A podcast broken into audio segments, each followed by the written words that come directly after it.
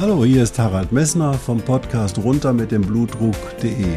Dich zum Kapitän deines Blutdrucks zu machen, ist das Ziel dieser Podcast-Reihe.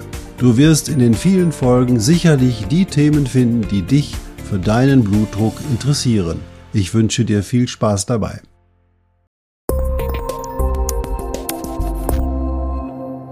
Hallo, hier spricht wieder Harald Messner vom Podcast runter mit dem Blutdruck.de, dein Blutdruckcoach. In der letzten Folge, du kannst dich sicher erinnern, habe ich dir über die Calcium-Antagonisten und deren Wirkung erzählt. Und ich habe dir aber auch erzählt, dass du auf keinen Fall Medikamente ohne Kontrolle oder ohne Kontakt deines Arztes absetzen, verändern oder einfach vergessen darfst, denn sonst wird dein Blutdruck nicht kontrollierbar sein und das Risiko ist einfach zu hoch. Wer möchte schon einen Schlaganfall haben? Heute wollen wir mal nicht über die Salami sprechen und auch nicht über das Hühnerfleisch, sondern wir wollen uns heute über die Sympathie unterhalten. Sei gespannt.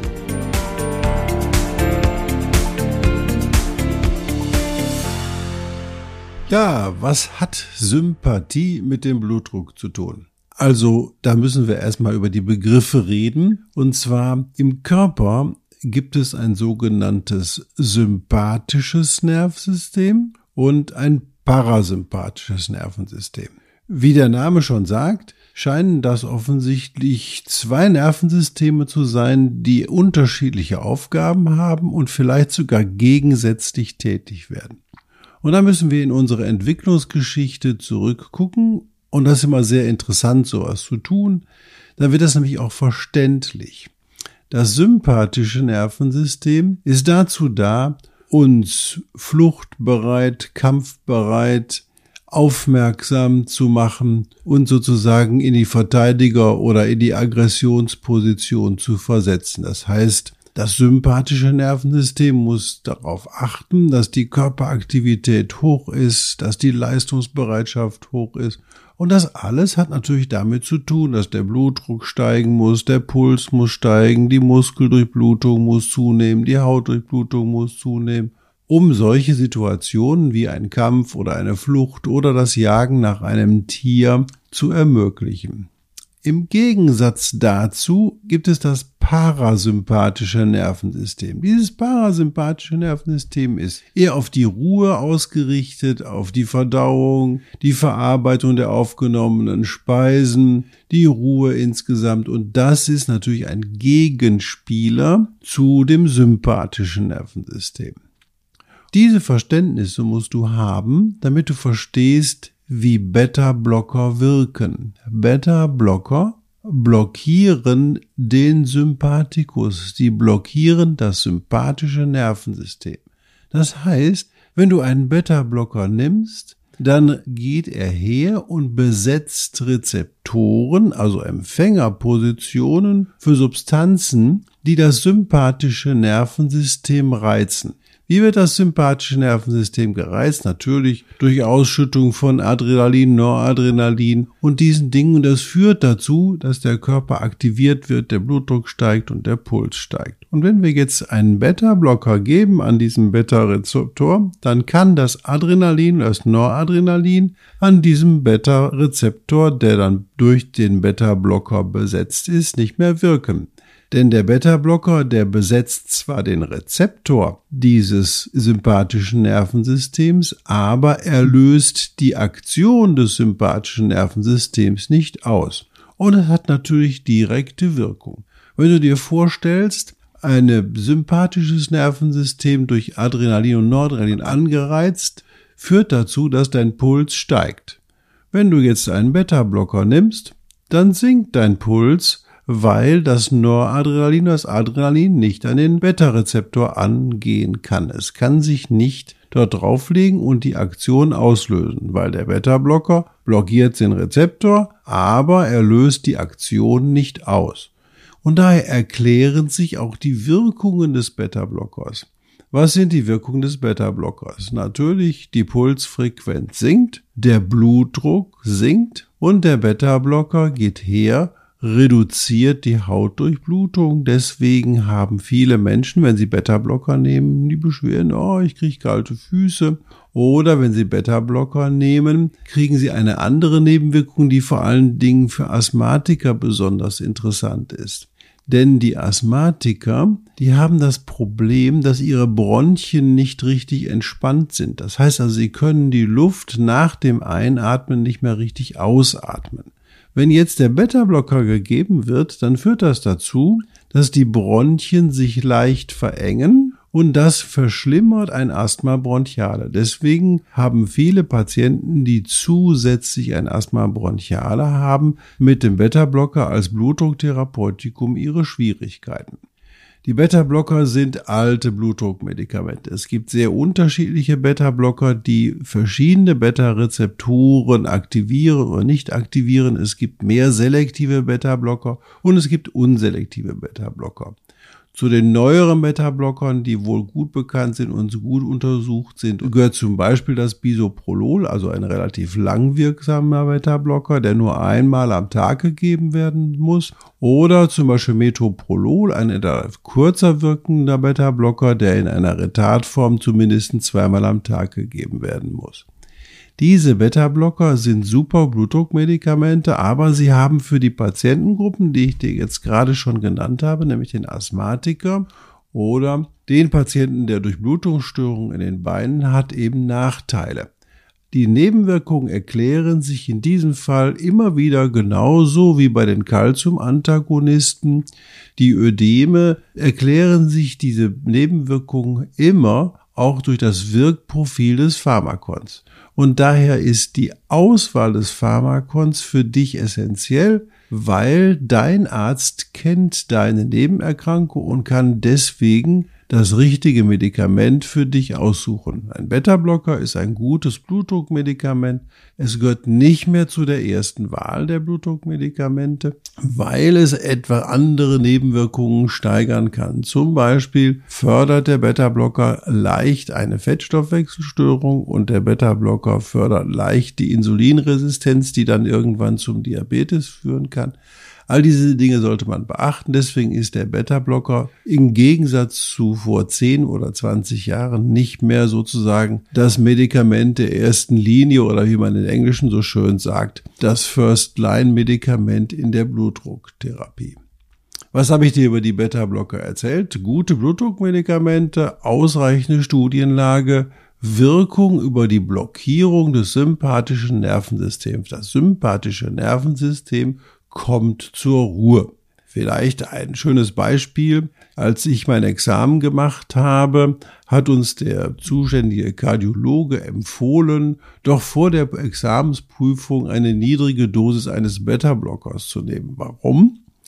Weil er es eine Untersuchung gab, in der 20 Musikstudenten Geige spielen mussten als Abschlussprüfung und da war eine Gruppe von zehn Studenten dabei, die einen Beta-Blocker bekamen und eine Gruppe von zehn Studenten dabei, die keinen Beta-Blocker, sondern ein Placebo bekamen. Und die Gruppe, die mit dem Beta-Blocker behandelt worden war, hatte eine deutlich bessere Note als die Gruppe, die eben halt den Beta-Blocker nicht genommen hatte. Warum war das so? Weil natürlich Geigespielen sehr stark abhängig ist von der Fingerfertigkeit und diese Fingerfertigkeit, die steigt oder wird schlechter, je aktivierter das Nervensystem ist. Je aktivierter das Nervensystem ist, desto größer ist deine Unruhe und du wirst sicher erfahren haben, dass dann deine Fähigkeiten, feine Dinge, differenzierte Dinge zu tun, auch mit den Händen nachlassen, weil deine ganze Muskulatur verspannt ist über das viele Adrenalin, was an den Beta-Rezeptoren wirkt.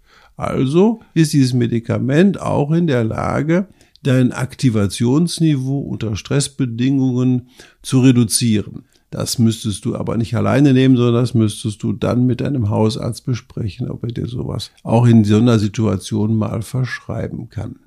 Also Beta-Blocker, gute Medikamente, wo sie indiziert sind, helfen sie. Sie haben noch einen Nachteil, deswegen gebe ich Beta-Blocker nie abends vor dem Schlafengehen. Sie können ein Schlafapnoe-Syndrom verschlimmern. Das Verschlimmern eines Schlafapnoe-Syndroms würde dann natürlich den nächtlichen Blutdruck steigen lassen. Aber zum Schlafapnoe-Syndrom werde ich sicherlich nochmal einen eigenen Podcast machen. Ich möchte auch nochmal zurückkommen zu einem Thema, was wir in der letzten Woche diskutiert haben oder was ich dir vorgestellt habe, nämlich den Calcium-Antagonisten. Viele Leute sagen, oh, den Calcium-Antagonisten muss man gar nicht nehmen, man kann das genauso gut mit Magnesium machen. Das ist partiell richtig. Allerdings muss man ganz klar sagen, es gibt sehr gute Untersuchungen darüber, dass Magnesium alleine auch in hohen Dosen den Blutdruck ohne ein zusätzliches Blutdruckmedikament nicht kontrollieren kann. Magnesium kann dazugegeben werden, damit die Blutdruckmedikation besser wirkt, aber sie kann Magnesium als alleinige Therapie eines hohen Blutdruckes ist sicherlich keine verlässliche oder zu empfehlende Maßnahme. Das Magnesium hat Calcium-Antagonisten ähnliche Wirkung, weil Magnesium einfach Calcium von der Muskelzelle verdrängt und deswegen den Calcium-Einstrom in die Muskelzelle reduziert. Und weil der Calcium-Einstrom in der Muskelzelle reduziert wird, zieht die Muskelzelle sich nicht so kräftig zusammen. Das heißt also, die Gefäße, die von Muskelzellen in ihrer Weite reguliert werden, werden einfach weiter. Dieser Effekt ist sowohl beim Calcium-Antagonisten als auch beim Magnesium nachgewiesen, dass man sagen muss, das ist eine gute Wirkung, aber alleine wird es nicht gehen. Der gleiche Effekt entsteht ja auch beim Natrium. Wenn wir Natrium dazugeben, dann steht plötzlich mehr Calcium zur Verfügung für den, die Muskelzelle, also zieht sie sich mehr zusammen. Deswegen gehen wir ja auch her und versuchen so wenig Natrium wie möglich dir zu verabreichen. Versuchst du also so wenig Natrium wie möglich aufzunehmen. Und dann möchte ich noch ein anderes Thema, was in der letzten Woche auch häufiger durch die Facebook-Gruppen gegeistert ist, kurz ansprechen, nämlich das Ibuprofen. Ibuprofen gehört zu den Cox-Hämmern. Das sind sehr wirksame Medikamente, die vor allen Dingen bei Muskel-, Gelenk- und Skelettschmerzen, aber auch bei Kopfschmerzen oder ähnlichem eingesetzt werden. Diese Medikamente wirken als Cox-Hämmer auf die Prostaglandine. Sie hemmen die Prostaglandinsynthese. Und die Prostaglandinsynthese ist aber für die Durchblutung der Niere äußerst wichtig. Bei einem jungen Menschen, der keinen hohen Blutdruck hat, der sonst gesund ist, macht die Einnahme eines Coxhämmers, also Ibuprofen, Diclofenac oder alle Coxibe, offensichtlich nichts aus oder allenfalls eine nur geringe Blutdruckerhöhung. Ältere Menschen haben aber das Problem, dass die Nierendurchblutung abhängig ist von dem Vorhandensein von Prostaglandinen. Und diese Prostaglandine werden durch diese Coxhämmer gehemmt. Das heißt, das führt dazu, dass bei älteren Patienten der Blutdruck einfach erhöht wird, weil die Nierendurchblutung abnimmt und die Gefahr ist, dass sozusagen die Nierenfunktion auch einbricht. Vor allen Dingen Menschen, die ACE-Hämmer nehmen, die AT1-Rezeptorblocker nehmen, die eine Herzminderleistung haben oder die sonstige schwere Erkrankungen haben oder älter als 75 Jahre alt sind, können mit akutem Nierenversagen auf die Gabe von einer Tablette Ibuprofen reagieren. Deswegen gehört für mich Ibuprofen immer nur in die Hände von Ärzten und die sollten auch immer wissen, welche Zusatzmedikamente du einnimmst. Daher bitte sei mit dem Ibuprofen vorsichtig. Eine Tablette Ibuprofen bei größer 75 Jahre sind deletär für die Nierenfunktion. Ich habe viele akute Nierenversagen unter Ibuprofen, Diclofenac oder ähnlichem gesehen. Auch Patienten mit Nierentransplantation dürfen keine Coxibe nehmen, weil diese führen dazu, dass die Nierendurchblutung dramatisch gehemmt wird, weil nämlich die Nierendurchblutung des Nierentransplantierten offensichtlich komplett abhängig ist von dem Vorhandensein von sogenannten Prostaglandinen. Also für dich zur Merkung, Ibuprofen erhöht den Blutdruck bei Gesunden nur gering. Hast du einen hohen Blutdruck, erhöht Ibuprofen den Blutdruck deutlich, weil die Natriumrückresorption in der Niere gesteigert wird und du schlechter Wasser ausscheiden kann. Patienten, die älter sind als 70, 75 Jahre, sollten mit der Aufnahme von diesen COX-7, also Ibuprofen etc., äußerst vorsichtig sein. Es droht immer ein akutes Nierenversagen und kein Mensch kann voraussagen, wann das passiert.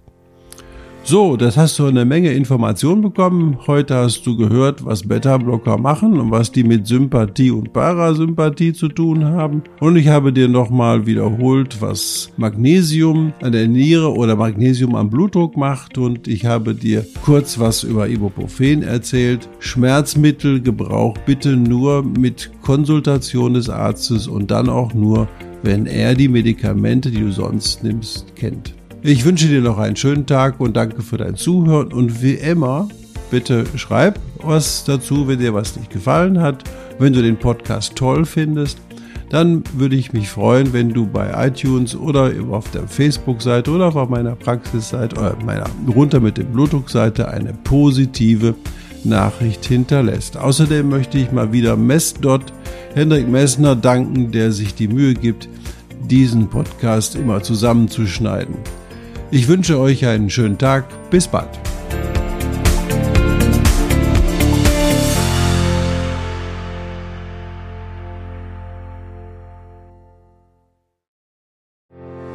Ich hoffe, diese Podcast-Folge hat dir genauso viel Spaß gemacht wie mir. Du findest noch zahlreiche andere Themen unter dieser Podcast-Reihe die immer in Zusammenarbeit auch mit meinem Sohn Hendrik Messner mit seiner Firma mess.de entstanden ist. Und dafür möchte ich ihm sehr danken. Bis bald.